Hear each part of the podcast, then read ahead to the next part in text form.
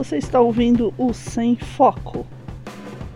Hum, não sei nem se é um podcast. Só sei que não tem foco.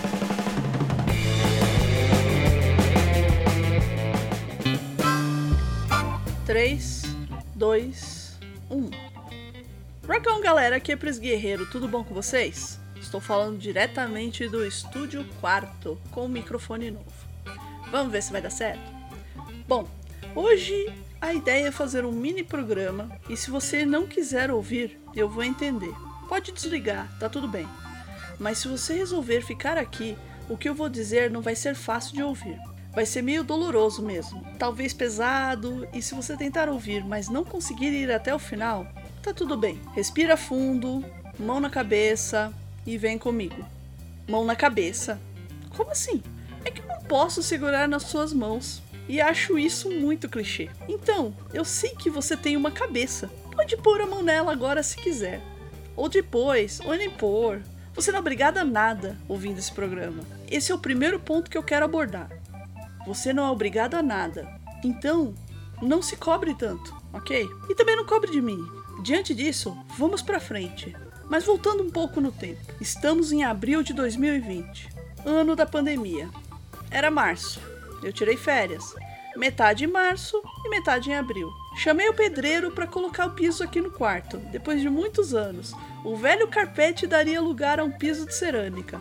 Muito trabalho para juntar dinheiro, parte das férias, décimo terceiro, trabalhos extras, essas coisas que a gente que não tem grana precisa fazer quando quer mudar alguma coisa em casa. Vocês sabem como é isso, né? Não podia ficar em casa com a minha mãe nesse período não temos espaço e estávamos sem as camas. Então, fomos para um pequeno hotel lá em Arujá. Um hotel muito confortável, mas a cidade não tinha nada. Havia uma piscina com escada horrível para entrar nesse hotel. Só eu pude ficar um pouco na piscina. Um pouco porque o tempo estava meio frio, né? Também não ajuda. Minha mãe nem aproveitou. Como disse, Arujá não tem nada para passear. Não tem museu, não tem parque, não tem ponto turístico, nada. É uma cidade dormitório.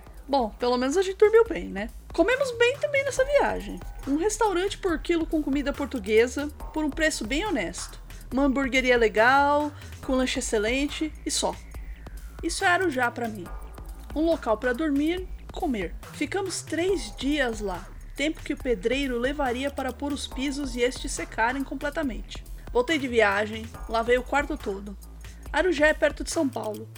Se o pedreiro precisasse de algo, eu poderia pegar o carro e vir. Ele não precisou, enfim.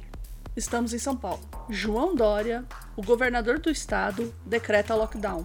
A pandemia finalmente chegou.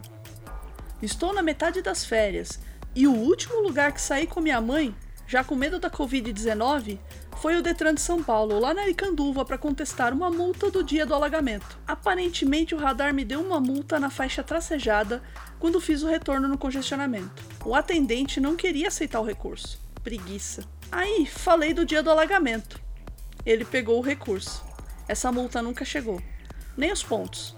Mas segue anotada na minha planilha de gastos e o dinheiro para ela. Uns 300 reais. Segue separado. Nunca se sabe. E a gente não fazia ideia mesmo. Lockdown. Não se pode sair de casa. Só para mercado e farmácia. Ok. Belas férias, né? Não fiquei tranquila.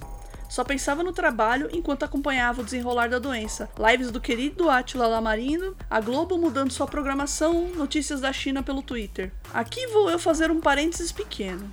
Eu sabia da Covid antes dela ganhar esse nome. Em novembro, eu vi um tweet de um canal de notícias chinesa falando de uma doença misteriosa, como se fosse uma pneumonia que se alastrava por lá, num lugar chamado Wuhan. Aprendemos a falar um pouco de chinês, afinal, né? Bom, lembro que aquela noite, antes de dormir, quando eu vi isso, pensei: era o que faltava, uma nova pneumonia do mundo. Mal sabia eu. Fecho parênteses. Eu vi minhas férias sumirem, dia a dia. Na penúltima semana, mandei um zap para minha gerente perguntando como a empresa estava fazendo. Ela me pediu calma, pois também não sabia. Quinta-feira, antes da minha volta, nova mensagem para gerente. E aí? Agora uma resposta. Você é do grupo de risco ou mora com idosos? Então vai ter teletrabalho. Teletrabalho. Hum. teletrabalho é como chamam um home office lá na empresa. Ok. Isso me deu um final de semana tranquilo. Segundo, arrumei meu computador velho e capenga, acessei a VPN, coordenadores mandando instruções pelo zap e eu só pensando. Ainda bem que comprei um bom celular em 2018. As notícias da pandemia não paravam. Cada vez pior. Bolsonaro já tinha começado suas declarações horrorosas. Aqui eu vou usar horrorosa, horror, horrível. Não quero falar palavrões nesse programa. Estamos em abril. Eu pensava que em maio estaria no escritório de novo. Acabou maio. Achei que no aniversário da minha mãe, em junho, eu estaria me preparando para voltar. Chegando em julho, perto do aniversário da minha tia, já imaginava que voltaria mais para agosto. Enquanto isso, vi o caos no Amazonas, a cidade de São Paulo criando hospitais de campanha. A cada saída minha de casa para ir ao mercado, as coisas ficavam piores. Eu via que ninguém ou pouca gente se cuidava. A cada vez que Bolsonaro falava algo horrível na TV, o efeito seguinte eram as pessoas se cuidando menos, gente ignorando a pandemia, achando que era só uma gripezinha.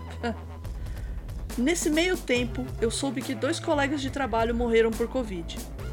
Outro tanto ficou doente. Eu com medo. Sou do grupo de risco. Apesar dos 40 anos na época, diabetes, estresse, obesidade, problemas de circulação, etc. É, deixa a gente com medo, né? Minha mãe e minha tia, idosas, grupo de risco também. E o medo de trazer isso para casa e perder qualquer uma delas. Ou eu morrer, ou as três e minhas gatas ficarem abandonadas. Que medo. Em agosto eu comprei um videogame. Comprei um Xbox. Parcelei em 12 vezes. E eu odeio parcelar coisas assim. Um ano pagando. Muito chato. Melhor investimento que eu fiz para minha cabeça, no entanto. Joguei Red Dead Redemption. Mundo aberto, matas, cachoeiras, paisagens mil. Literalmente viajei nesse jogo. Parei, tirei fotos, minha mãe assistiu o jogo e me emocionei com a história. Que história! Também joguei Jedi, The Fallen Order, ótima jogabilidade, divertido, história emocionante e vi muitos filmes, séries também. Em 2020 conheci Community, uma série que me fez sonhar de novo. Obrigada a Abed, Brita, Jeff, Chang, Dean, Troy, Shirley e até você, Pierce, por me fazerem companhia nos piores dias da pandemia e por me trazer ótimos e divertidos perfis para seguir. Tive que trocar de cadeira, meu notebook morreu no final de agosto. Tive que ressuscitar outro note velho que estava encostado. Curiosamente, é onde escrevi esse texto. O teclado desse Asus é muito gostosinho para escrever. Troquei teclado, instalei um SSD, adicionei memórias. Agora é minha máquina de trabalho.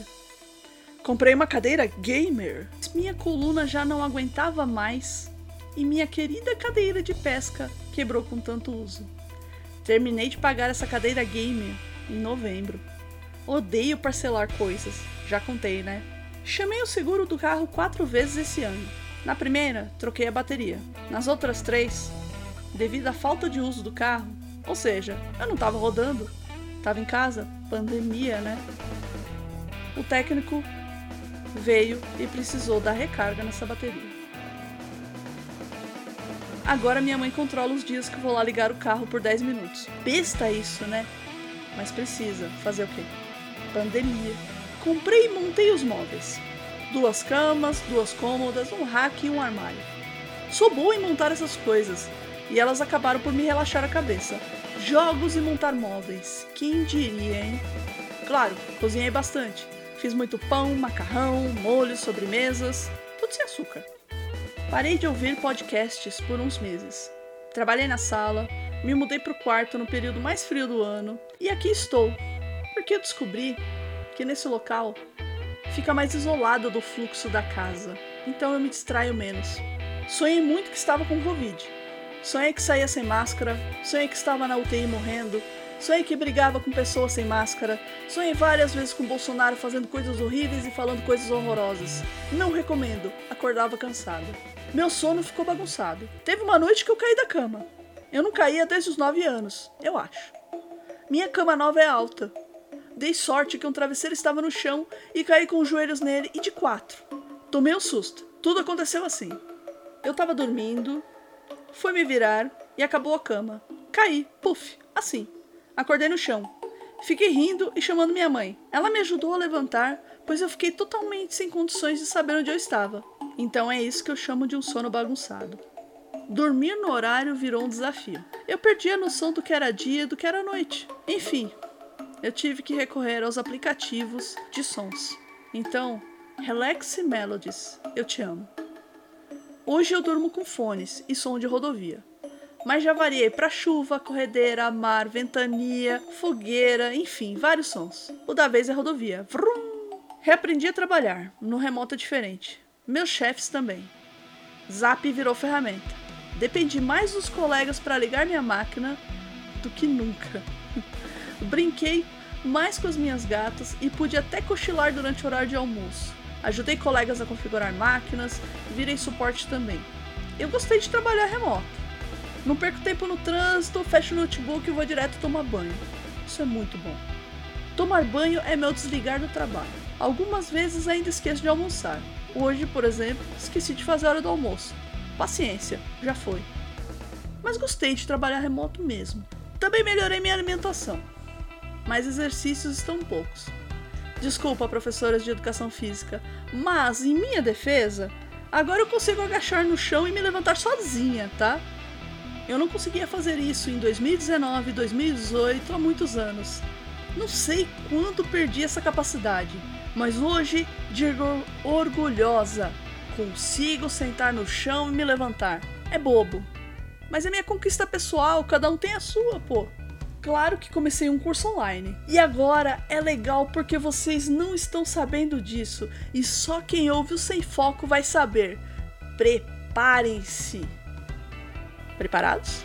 Estou fazendo um curso sobre os segredos da dublagem com Wendel Bezerra. É um curso introdutório, mas gera certificado e boas expectativas para o futuro. Quem sabe você não ouça minha voz em algum jogo, locução por aí, hein? Para quem não se lembra, o Wendell é o dublador do Goku, do Bob Esponja, do Sanji, entre outros personagens. É um curso bem legal, aprendi muita coisa.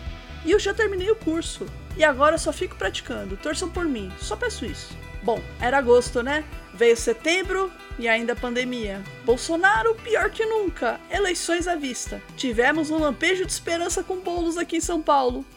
Então, Obrigada por me fazer sonhar de novo, Guilherme Erondina. Foi bom. Em outubro eu dei uma pirada em casa. Estávamos todos estressados e minha tia, que é uma pessoa bem turrona, bem difícil, atingiu o meu limite. Eu também não sou fácil. Voltei a sentir a taquicardia do estresse. Droga.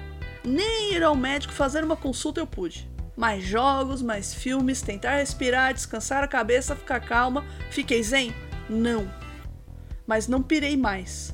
Obrigada, mãe, por todo o apoio. A pirada me rendeu um presente de aniversário. Falo mais pra frente.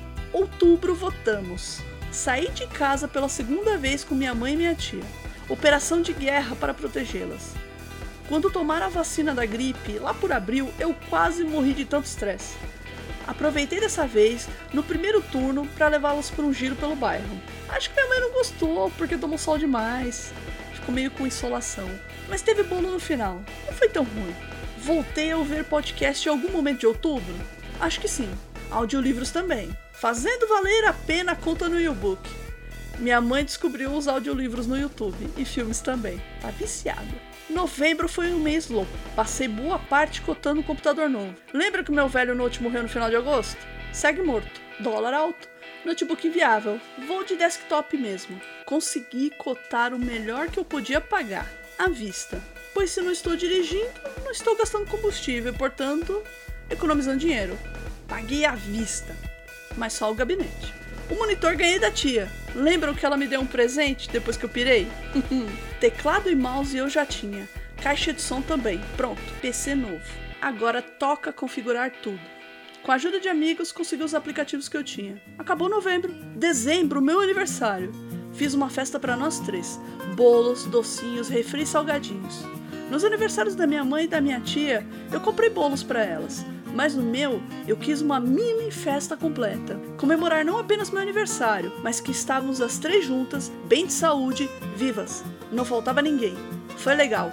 Em anos eu não ficava ansiosa pelo meu aniversário. Não sou uma pessoa ansiosa. Com nada. Mas fiquei com meu aniversário. Uma boa ansiedade, sabe? Tipo quando você é criança e o Natal, o seu próprio aniversário tá para chegar? Então, foi isso. Eu só tava feliz mesmo. Agradeci a cada um que me desejou feliz aniversário nas redes. Em todas elas. Levei uns três dias. Obrigada que por vocês que lembraram de mim. Foi importante e fez meu dia completo. Agora é 29 de dezembro de 2020 e eu resolvi fazer esse programa para mostrar como foi o meu ano, para mostrar que assim como vocês, não em tudo, claro, eu tive meus altos e baixos esse ano. Eu fiz coisas, me mantive ocupada, pirei, despirei, votei e comi bolo. Mas principalmente, eu tomei cuidados, todos os cuidados que eu pude tomar. Aprendi com Átila, Luísa Caires, Márcio Gomes e tantos outros como a doença funcionava e como me prevenir e prevenir minha casa. Como não trazer isso para dentro. Cada mínimo cuidado valeu a pena. E por mais que eu me sinta idiota hoje, vendo as pessoas não se cuidando, eu sei que isso vai cobrar delas depois. Mas eu disse no começo que vai doer e até agora o texto tá positivo, não tá? Foi para maciar. Peço desculpas antecipadamente. Depois eu adoço vocês de novo. Pare agora se ficou com calafrio no estômago. Eu espero. Ok, vamos lá. No momento desse texto, são 18h27, exatamente do dia 29 de dezembro de 2020. São 1.111 mortos por Covid nas últimas 24 horas no Brasil. E no total já se somam 192.681 pessoas mortas por essa doença esse número deve ser maior, bem maior, porque sabemos que estamos no Brasil do Bolsonaro e que existe subnotificação. Já parou para pensar que esses números eram pessoas? Daí já tiro dois colegas de trabalho. E eu sou muito sortuda, porque eu só tenho conhecimento de dois. Você deve conhecer alguém que teve, que morreu. Quase 200 mil pessoas morreram só no Brasil por Covid-19. Morreram porque faltou leito, porque eram mais fracas, idosas, com comorbidade, não tiveram socorro a tempo, eu não sei. Elas morreram, não estão mais aqui, suas histórias de vida se foram. É isso. São pais que não verão os filhos crescerem, os netos, são mães, tias, avós, gestantes que pariram e morreram. E se essa criança sobreviver, ela vai saber que a mãe morreu numa pandemia que podia ser evitada se não houvesse o desmonte do serviço público de saúde, se o presidente e seus ministros não estivessem interessados em matar o maior número possível de gente. Pois é o que faz parecer, todas as atitudes que eles tomam. Se não for, me desculpem, mas é o que vocês me dão a entender: que esse é um governo genocida. Horrível. A pandemia levou pessoas e botou debaixo de sete palmos de terra seres humanos. Pelo mundo todo. Matou de um jeito sufocante gente sadia, que nem era sedentária. E isso não quer dizer que estes mereçam morrer. Mas a gente sabe que sedentarismo mata. Lentamente, mas mata. Quando você sai sem máscara hoje, em dezembro, e diz descaradamente que se esqueceu de pôr a máscara, eu vou pensar duas coisas de você. Primeiro, Coitada dessa pessoa, tão nervosa com a pandemia, esqueceu a máscara. Eu vou ajudá-la com uma coisa que funciona para mim. Deixar a máscara perto das coisas que eu preciso para sair. As minhas ficam num saquinho na gaveta da cômoda, perto da carteira. Eu não saio de casa sem carteira. Então eu não esqueço a máscara. Eu também tenho uma num ganchinho perto da porta, que é para pegar encomenda. Toda vez que eu pego uma encomenda, eu lavo minha mão com álcool em gel, ponho a máscara, pego a encomenda, ponho em casa no local apropriado, lavo minha mão com álcool em gel de novo, tiro a máscara, lavo a mão com álcool em gel. É muito álcool em gel, gente, eu sei. Mas é assim que eu faço. E fazer isso ainda é melhor que nada. O segundo ponto que eu penso quando uma pessoa fala que esqueceu a máscara é que essa pessoa é mau caráter. Ela não se importa com ninguém, ela é egoísta. E tomara que ela morra de Covid. Eu não tenho pano para passar não, gente. Hoje eu vi um tweet e considerei que fosse o primeiro tipo e eu quis ajudar. O que aconteceu? Eu tomei uma bronca e juridiquei totalmente desnecessário. E foi merecido, sabe por quê? Eu não reparei que essa pessoa queria era uma passada de pano, uma massagem no ego. Ela queria atenção, biscoitar, como a galera diz. Era isso, e eu não reparei. Claro que eu fui obrigada a dizer que estar sem máscara no elevador, um dos locais mais contaminantes que existem, porque é fechado e o fluxo de pessoas é intenso, e o vírus não entende gentileza e arrependimentos. Bom, Dizer isso parece que foi ofensivo demais e, como eu disse antes, dizer a verdade estragou a biscoitagem, né? Pessoa adulta, grupo de risco, mas que usou contra mim e em vão toda sua soberba que o cargo que exerce lhe confere e, como disse, injuridiquez inútil. Guarde para o seu local de trabalho. Eu tentei te ajudar, você não quis. Paciência. Felizmente, eu não moro no mesmo local que essa pessoa, nem meus amigos mais próximos. Porém, é fato que essa pessoa botou a vida dela em risco e a de outros, por um momento assim, por uma coisa, um esquecimento que era evitável. Afinal, estamos em dezembro, não em março, quando a gente tinha que se adaptar a usar máscara. Em dezembro você já tem que estar mais do que adaptado com a máscara já deveria fazer parte do seu cotidiano, da sua família, como uma meia, uma cueca, uma calcinha, uma camiseta. Já é parte. Mas esse sem foco não é para agredir ninguém. Longe disso. Eu disse que iria dizer algumas coisas que machucam, né? Então vamos continuar. Eu não vou puxar saco de quem quer que seja por cargo ou afinidade, pode ser amigo desconhecido ou alguém que eu admiro. Se eu vir que está fazendo bobagem, eu vou avisar. Não gostou? Paciência. Qual o problema de assumir que você quer biscoito? Nenhum. Acho até saudável a pessoa se assumir biscoiteira. Eu sigo várias pessoas biscoiteiras. Não tem problema. O problema é quando você quer o biscoito, alguém não te dá e ainda mostra como você errou, te passa uma solução lógica e você usa da soberba do seu cargo para se esconder e pagar de santo. Me poupe, reflita, você precisa disso mesmo. Claro que quem te segue, puxa o teu saco, tá lá nas minhas notificações tentando me torrar a paciência. Fazer o quê? Eu tenho um GIF desde 2018 para usar quando eu não quero entrar em treta desnecessária e inútil. É o Adam Driver no filme Logan Luck. Ele olha e diz: Você disse couve-flor? No filme, esse é o código que o irmão dele usa quando vai botá-lo em confusão. E eu nem tinha visto o filme ainda quando eu escolhi esse GIF em 2018, hein? Mas caiu perfeitamente para mim. Enfim, perdi um pouco o foco aqui. Afinal, não seria o sem foco, né? Vocês estão aqui para isso. As festas de fim de ano, os dias de calor, as compras, tudo isso vai colaborar para que 2021 seja um ano pior do que 2020. Não vamos ter vacina tão cedo aqui. Aceite esse fato. Se por acaso tiver vacina, vai ser em alguns estados, cidades, tudo reduzido. E mesmo com vacina, as pessoas ainda precisarão usar máscara, manter isolamento e higiene em tudo. Não vai voltar ao normal, gente. Esquece. Não existe normal, não existe novo normal. A vida é assim e vai morrer gente pra caramba. A economia vai ruir ainda mais e o desemprego vai ser geral. E não vai ter coach de rede social que te ajude a sair do buraco. Pelo contrário, ele vai te enfiar mais ainda no buraco. Porque eu não sei se vocês perceberam, mas a maioria desses coxos que estão aí são todos fracassados. Falam bonito, falam pomposo, mas no final comem marmita e andam de busão igual você. Empresas vão falir, a comida vai ficar mais cara e o dólar vai ficar num preço absurdo.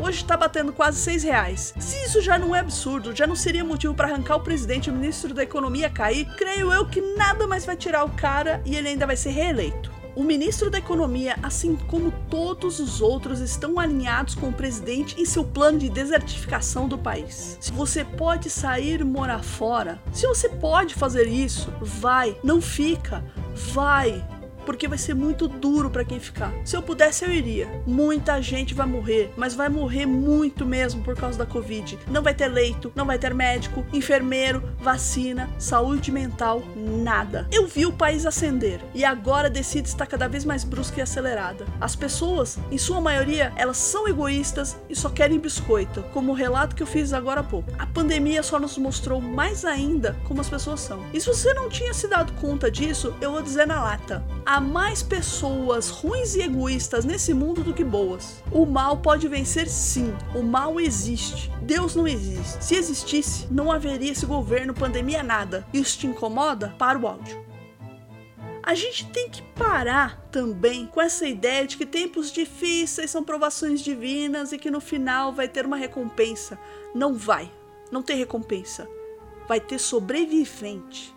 E só vai sobrar alguma coisa para contar a história e apenas isso. E agora que você está aí, de coração murcho, pequeno, eu te digo: não desista. Se você desistir, eles vencem. Se você se deixar agonizar, não vai sobreviver. Sobreviva! Força!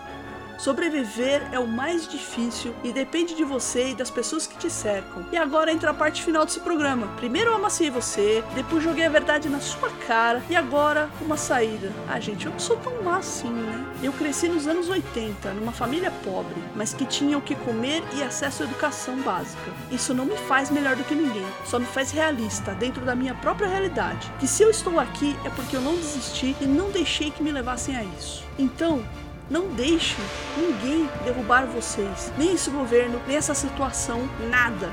Continuem se cuidando, continuem fazendo a coisa certa, continuem lavando bem as mãos, se higienizando, se isolando, protegendo quem você ama. Mesmo que para isso você tenha que dizer não algumas vezes. Façam planos, mesmo planos pequenos. Esses são os mais fáceis de realizar. Quer um exemplo de plano pequeno? Vou fazer macarrão sábado à noite. É pequeno, é fácil, você consegue. Não sabe cozinhar? Pode ver um vídeo no YouTube e aprender. Ou me chama, eu te ensino. Macarrão é fácil. Não vejam jornal todo dia faz mal. Não vejam o canal do Atila o tempo todo, faz mal. E ele mesmo disse isso. Amo esse cara, ele me ajudou muito. Porém, ele tá ciente que informação demais também faz mal.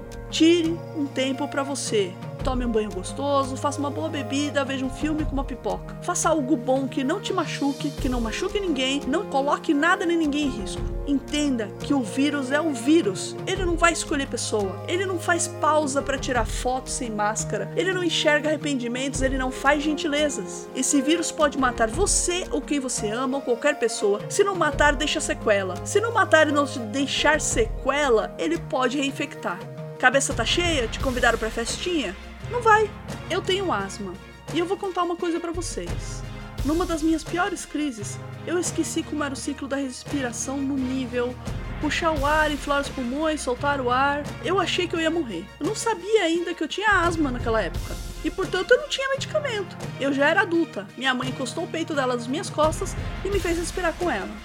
E eu tô aqui. Levou quase uma hora para eu ficar normal e conseguir passar aquela crise. Sufocar não é um jeito agradável de viver. Você sabe que o mundo tá cheio de ar e simplesmente não consegue puxar esse ar. E o pouco que puxa não te adianta. Seu corpo todo dói porque o ar te falta, sua cabeça fica zonza, seu nariz arde por dentro como se estivesse pegando fogo, seu peito sente uma pressão horrorosa como se alguém tivesse ficado pulando com você com pés enormes. É assustador eu não recomendo. Morrer por Covid deve ser bem pior, então se cuidem. Eu não teria chegado aqui se não fosse pela minha família, que apesar de tudo ficou unida: minha mãe, minha tia e as gatinhas. Se meus amigos não estivessem online comigo, minha cabeça tinha ido pro chapéu há muito tempo. Amigos são importantes na vida, nos bons e nos maus momentos principalmente. Desconhecidos que viraram amigos esse ano e pessoas que se pareciam amigas, mas que foram, tá tudo bem também. Acontece. Manter minha cabeça ocupada, fazer planos, realizar, ter pequenas metas, isso me ajudou muito. E também tirar um tempo para mim. Às vezes para fazer alguma coisa em particular ou fazer absolutamente nada. Cuidar do corpo, da cabeça é muito importante. Então é isso, pessoal. Fiquem bem, fiquem saudáveis, se cuidem e feliz ano novo. Ano que vem, tamo aí na luta de novo. Tá legal? Um adendo. Vai com barulhinho de ventilador mesmo. Tati, muito obrigada por gravar esse Sem Foco o ano inteiro comigo. Esse último eu te deixei de fora, não falei nada, mas é porque eu queria fazer uma surpresa. Obrigadão, amiga. Você é show de bola. Beijos. Tchau, tchau.